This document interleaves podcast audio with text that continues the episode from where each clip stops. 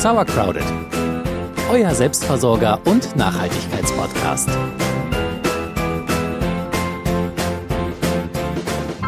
Hallo und herzlich willkommen zu Sauercrowded, eurem Selbstversorger und Nachhaltigkeitspodcast. Ich bin Jule und ich bin Celia. Ja, und kaum werden die Tage ein bisschen länger, juckt's irgendwie auch schon im Gärtnerfinger. Geht's euch vielleicht auch so? Ich habe richtig Lust, loszulegen. Es ist aber leider erst Februar und man kann noch nicht so viel im Garten machen, aber es ist genau die richtige Zeit, das Gartenjahr zu planen. Genau, uns kribbelt wirklich schon in den Fingern. Deswegen sind wir jetzt in den Garten gefahren und stehen gerade in unserer schönen Laube und haben uns überlegt, was planen wir denn dieses Jahr alles anzubauen. Ja, wir planen, weil ich habe das früher nicht gemacht, muss ich ehrlich gestehen, habe einfach irgendwie alles in, in die Erde geschmissen und geguckt, was wächst. Aber ihr merkt, spätestens im zweiten Jahr ist es gut zu wissen, was vorher auf dem Beet stand, wo die Sonne so lang kriecht und ja, überhaupt seinen Garten gut zu kennen. Und deswegen mache ich einen Plan. Und wie man seinen Garten am besten plant, wollen wir euch heute vorstellen. Dazu verlassen wir vielleicht mal die Laube und gehen mal gucken, was wir in unserem Garten alles für Flächen haben, wie unser Boden ist, was wir machen könnten. Gehen wir mal raus. So, es ist ein bisschen windig, aber ich glaube, das stört nicht weiter. Wir stehen jedenfalls mitten in unseren Beeten gerade und müssen mal gucken, was haben wir eigentlich für einen Boden und was für Gemüse kann auf diesem Boden wachsen. Ja, es ist nämlich so, es gibt so grob unterteilt, also wirklich ganz grob unterteilt, drei verschiedene Bodenarten. Genau, der erste Bodentyp ist der Humose-Boden, also von Humus, und der ist des Gärtners absoluter Lieblingsboden. Er riecht nach Wald, er enthält viel organisches Material und er ist sehr nährstoffreich und kann auch Wasser sehr gut speichern, also wirklich in allen Belangen top. Dann Nummer zwei wäre der sandige Boden. Der sandige Boden ist leider etwas nährstoffarm, weil das Wasser durch den Sand irgendwie die Nährstoffe auch sehr schnell wieder ausspült. Ähm, dafür erwärmt er sich recht schnell und gut und im Frühling, um zu starten, ist er eigentlich ganz in Ordnung. Und wenn er sehr, sehr sandig ist, dann kein Problem. Man kann mit Kompost und Gesteinsmehl ähm, das Ganze ein bisschen verbessern, indem man das einfach zusammen mischt. Dann ist die Konsistenz insgesamt ein bisschen besser. Dann gibt es Nummer drei, den lehmig und tonigen Boden oder auch schweren Boden genannt. Er speichert Nährstoffe und Wasser, aber er verdichtet sich auch sehr schnell, also wird dann so klumpig auch. Er wärmt sich nur langsam und muss wirklich regelmäßig bearbeitet werden, damit er schön durchlässig bleibt.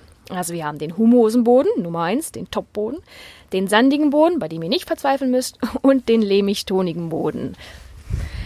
Ja, ich finde das gut, das auf, auf drei Bodenarten einzugrenzen. Und jetzt wollen wir mal zusammen rausfinden, was wir für einen Boden im Garten haben. Und dabei erkläre ich euch natürlich, wie ihr das zu Hause auch rausfinden könnt. Also die erste Methode ist eine ganz, ganz einfache. Dafür nehmt ihr eine Schippe oder zwei voll äh, Boden aus eurem Garten. Ihr könnt den an verschiedenen Stellen äh, einsammeln. Wenn der nicht feucht genug ist, mischt ihr noch ein bisschen Wasser runter, so als würdet ihr im Sandkasten Kuchen backen wollen. Und äh, dann formt ihr einen Klumpen in der Hand. Und ich mache das jetzt mal. Ich habe hier im Eimer ein bisschen Sand. Guck mal. Jetzt mal riechen. Er riecht ja schon nach ein bisschen Wald und, und Wiesen. Ja, pass auf, ich drücke ihn jetzt mal zusammen. Siehst du? Oh, schön. Der Klumpen zerfällt langsam und unregelmäßig. Also hier bleiben große Klümpchen und kleine und so. Er ist schon, ähm, das ist schon eher ein humoser Boden, weil er, das erkennt man halt daran, es gibt hier auch organisches Material zwischendrin.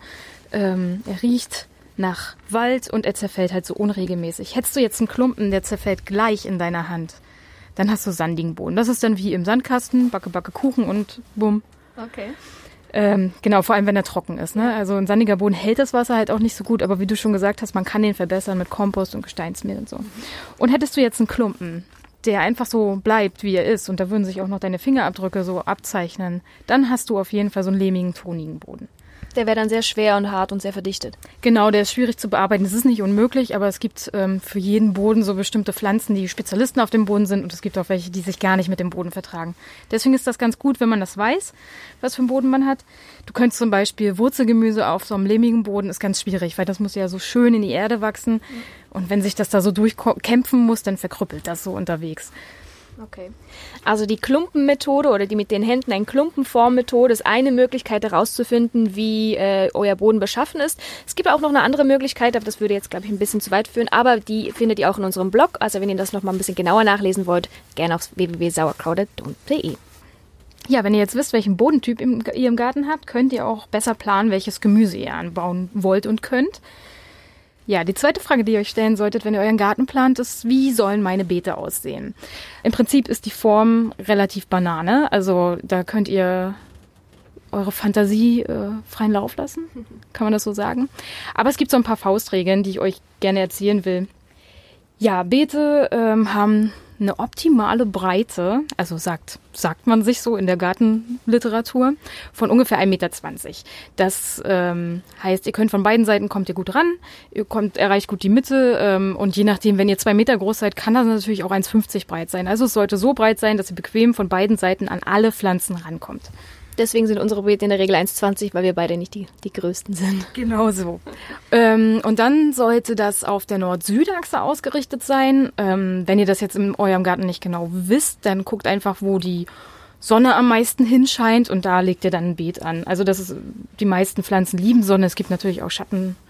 Gewächse. Schattengewächse. Spinat wächst gut im Schatten, Salat wächst gut im Schatten, aber die meisten wollen es doch sonnig. Und kann ich da Beet, dann Beet, dann Beet, dann Beet oder empfiehlt sich da ein bestimmter Abstand? Ja, also, ähm, also ja, breit habe ich schon gesagt, Länge ist total egal und ein Abstand, also ich würde immer einen Trampelpfad zwischen den Beeten lassen, der so na 40 Zentimeter breit ist, so dass ihr im Notfall auch mit einer Schubkarre. Ich benutze nie eine, aber wenn man einen großen Garten hat, dann nimmt man glaube ich doch schon eher mal die Schubkarre und die sollte durchpassen zwischen den Beeten. Okay, also ungefähr 1,20 breit die Länge nach Belieben, mehr oder weniger. Und zwischen den einzelnen Beeten dann einen Abstand, damit man gut hindurchkommen kann, ob jetzt zu Fuß oder mit Schubkarre oder einem kleinen Tracker. Ja, wenn ihr Trecker fahren, muss der Weg natürlich breiter sein. Ja. Ja, und nachdem ihr jetzt herausgefunden habt, wie euer Boden beschaffen ist und wie euer Beet ungefähr aussehen soll, wie geht's jetzt weiter? Ja, jetzt könnt ihr euch eine Liste machen mit dem Gemüse, das ihr anbauen wollt.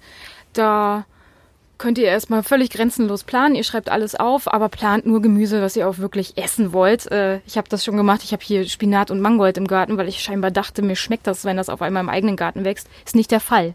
Schmeckt mir dafür. Also ich habe da, ich hab da wenigstens was von gehabt. Ja, plant für euch und eure Freunde und Familie mit, aber äh, nichts, was ihr absolut nicht essen wollt.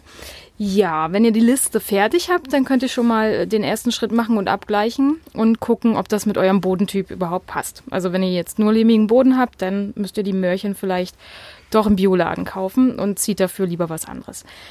Ähm, so könnt ihr schon mal aussortieren dann. Passt das vom Boden her? Passt, äh, passt das von der Lage des Beets? Also habe ich da genug Sonne für Tomaten zum Beispiel? Wenn nicht, müsst ihr das verschieben oder, oder es fliegt halt raus. Woher weiß ich, welcher Pflanzentyp sich mit welchem Bodentyp gut verträgt? Das muss man dann googeln. Okay, also da müsste man weiter recherchieren. Also im Prinzip macht man sich eine Liste mit Gemüsesorten, die man mag. Und da müsste man mal gucken, okay, ich, hab, ich würde gerne Tomaten anbauen, was möchten die eigentlich für einen Boden haben? Und dann mal gucken, passt das mit meinem Boden zusammen? Würdest du so jeweils vorgehen? Ja, genau so. Ich meine, ich war am Anfang auch ein bisschen überambitioniert und habe gedacht, ah, das wird schon irgendwie so. Aber eine Pflanze wächst halt echt nur wirklich gut, wenn sie die optimalen Bedingungen kriegt, die sie braucht. Und deswegen ist das so schon ein ganz guter Gedanke. Und meistens hat man ja auch alles irgendwie im Garten. Meistens hast du immer ein Beet, wo die Sonne gut hinkommt. Da kannst du zwar nicht jedes Jahr Tomaten hinstellen, da kommen wir gleich noch drauf. Aber eigentlich finden sich ja immer irgendwie alle Gegebenheiten. Okay. Wer jetzt zum ersten Mal sein Beet bestückt oder seinen Garten neu bezogen hat, äh, der hat Glück und muss jetzt nicht weiter auf die Fruchtfolge achten. Der kann einfach loslegen, rein also natürlich das beachten, was wir vorher besprochen haben, aber ansonsten ist jetzt hier erstmal Schluss. Ich würde mir allerdings auch an eurer Stelle aufschreiben, wo ihr was hinpflanzt, weil das müsst ihr spätestens im nächsten Jahr unbedingt wissen. Und glaubt mir, man weiß das im März manchmal schon gar nicht mehr, wo jetzt die Kartoffeln waren. Deswegen schreibt sie lieber auf. Ja, ähm, ich habe es ja bereits erwähnt, wenn ihr im ersten Gartenjahr seid, ist das jetzt alles gar nicht so dramatisch. Ihr könnt loslegen. Wenn ihr im zweiten Jahr seid, habt ihr ja schon mal eine Kultur auf jedem Beet gehabt und jetzt müsst ihr dann auf die Fruchtfolge achten. Also als Jule das erste Mal von Fruchtfolge erzählt hat, musste ich ein bisschen lachen. Ich konnte mir so gar nichts darunter vorstellen. Ähm, ich habe dann selber auch ein bisschen recherchiert, aber ich wollte diese, ich glaube, ich habe diese Hausaufgabe nicht gut genug gemacht, deswegen überlasse ich das hier der Expertin. Also Jule, jetzt erklär mal so, wie du es mir damals erklärt hast. Was ist eigentlich eine Fruchtfolge und was unterscheidet man und so weiter? Fruchtfolge bedeutet eigentlich nur, dass man auf jedem Beet in jedem Jahr unterschiedliche Kulturen anbaut. Also nacheinander, wie ich vorhin schon gesagt habe, kommt nicht Tomate, Tomate, Tomate. Es gibt auch Pflanzen, die das vertragen, aber die meisten wollen lieber einen Wechsel. Es gibt Pflanzengruppen, ähm, das, die muss man unterscheiden können. Es gibt zum Beispiel Doldenblütler, das sind Dillmöhren, Fenchel, alles, was so fransig nach oben wächst. Dann gibt es Nachtschattengewächse, die wir ja eigentlich am liebsten im Garten haben. Tomaten, Paprika, Auberginen, Kartoffeln, Kreuzblütler, Radieschen, Rettich, Kresse, Kohlrabi, Brokkoli, alle Kohlsorten eigentlich. Und Hülsenfrüchte gibt's noch, Bohnen, Erbsen, Linsen und Kürbisgewächse. Kürbis, Zucchini, Melone, Gurke, alle gehören sie zusammen. Ist das wichtig, diese Gruppen so zu kennen? Ja, weil es nämlich meistens so ist, dass sie sich untereinander nicht gut vertragen. Das heißt, äh, man stellt nicht Kartoffeln und Tomaten zusammen, außer in so einer komischen Kreuzung. Tompeto oder so heißt die, glaube ich. Und ähm, sie wachsen nicht so gern nacheinander auf einem Beet. Also wo Kartoffeln standen, würde ich im Folgejahr keine Auberginen hinpflanzen, denn die Pflanzenfamilien teilen sich ja auch gleiche Krankheiten. Das heißt, ich hatte zum Beispiel Kartoffelkäfer letztes Jahr und die waren dann sowohl an den Kartoffeln als auch an den Auberginen, weil sie teilen sich auch die Schädlinge. Also nicht nur die Krankheiten, auch die Schädlinge. Okay. Und man minimiert halt das Risiko, wenn man immer das Beet wechselt. Und wenn ich jetzt nicht die Fruchtfolge der letzten Jahre beachte, sondern einfach für, für mein jetziges Gartenjahr, dann empfiehlt es sich auch nicht, Tomaten neben Kartoffeln zu pflanzen. Oder ist das dann in einem Jahr egal? Ähm, genau, nee, das empfiehlt sich generell nicht. Da würde ich aber nochmal extra was zu machen. Das ist ja dann Mischkultur. Also welche Pflanzen vertragen sich gut, welche vertragen sich nicht so gut, welche stehen gern nebeneinander, welche möglichst weit auseinander und so. Verstehe, okay. Also es gibt diese verschiedenen Gruppen, die sich eben untereinander nicht so gut vertragen und deswegen nicht nacheinander ohne nebeneinander wachsen sollen. Ähm, gibt es noch mehr, was man irgendwie beachten muss, außer diese Gruppen? Ja, zum Glück gibt's noch mehr. Es gibt nämlich, ähm, die einzelnen Pflanzen haben verschiedene Nährstoffbedarfe und auch darauf muss man achten. Man kann, also zum Beispiel ist eine Tomate ein Starkzehrer und eine Kartoffel ist auch ein Starkzehrer, deswegen sollte man sie nicht nacheinander anbauen, weil sie die, auch ungefähr die gleichen Nährstoffe aus dem Boden ziehen. Das heißt, die zweite Kultur hätte nicht mehr genug Nährstoffe, weil die erste schon alles weggefressen hat. Verstehe. Es gibt wie viele Stärkezehrer? Also gibt es die ganz starken, Genau, mittelstarke Mittelzehrer und, schwache? Schwachzehrer. Okay. Genau. Und wenn ihr einen Garten habt, solltet ihr das so machen, dass ihr das in dem Jahr, wo ihr das Beet anlegt, also wo es neu ist, Starkzehrer draufstellt. Also da können die Tomaten sich alles rausziehen, was sie wollen oder Zucchini oder was auch immer. Ähm, ich mache euch da auch noch eine, eine Übersicht auf der Homepage, da könnt ihr nochmal genau nachgucken.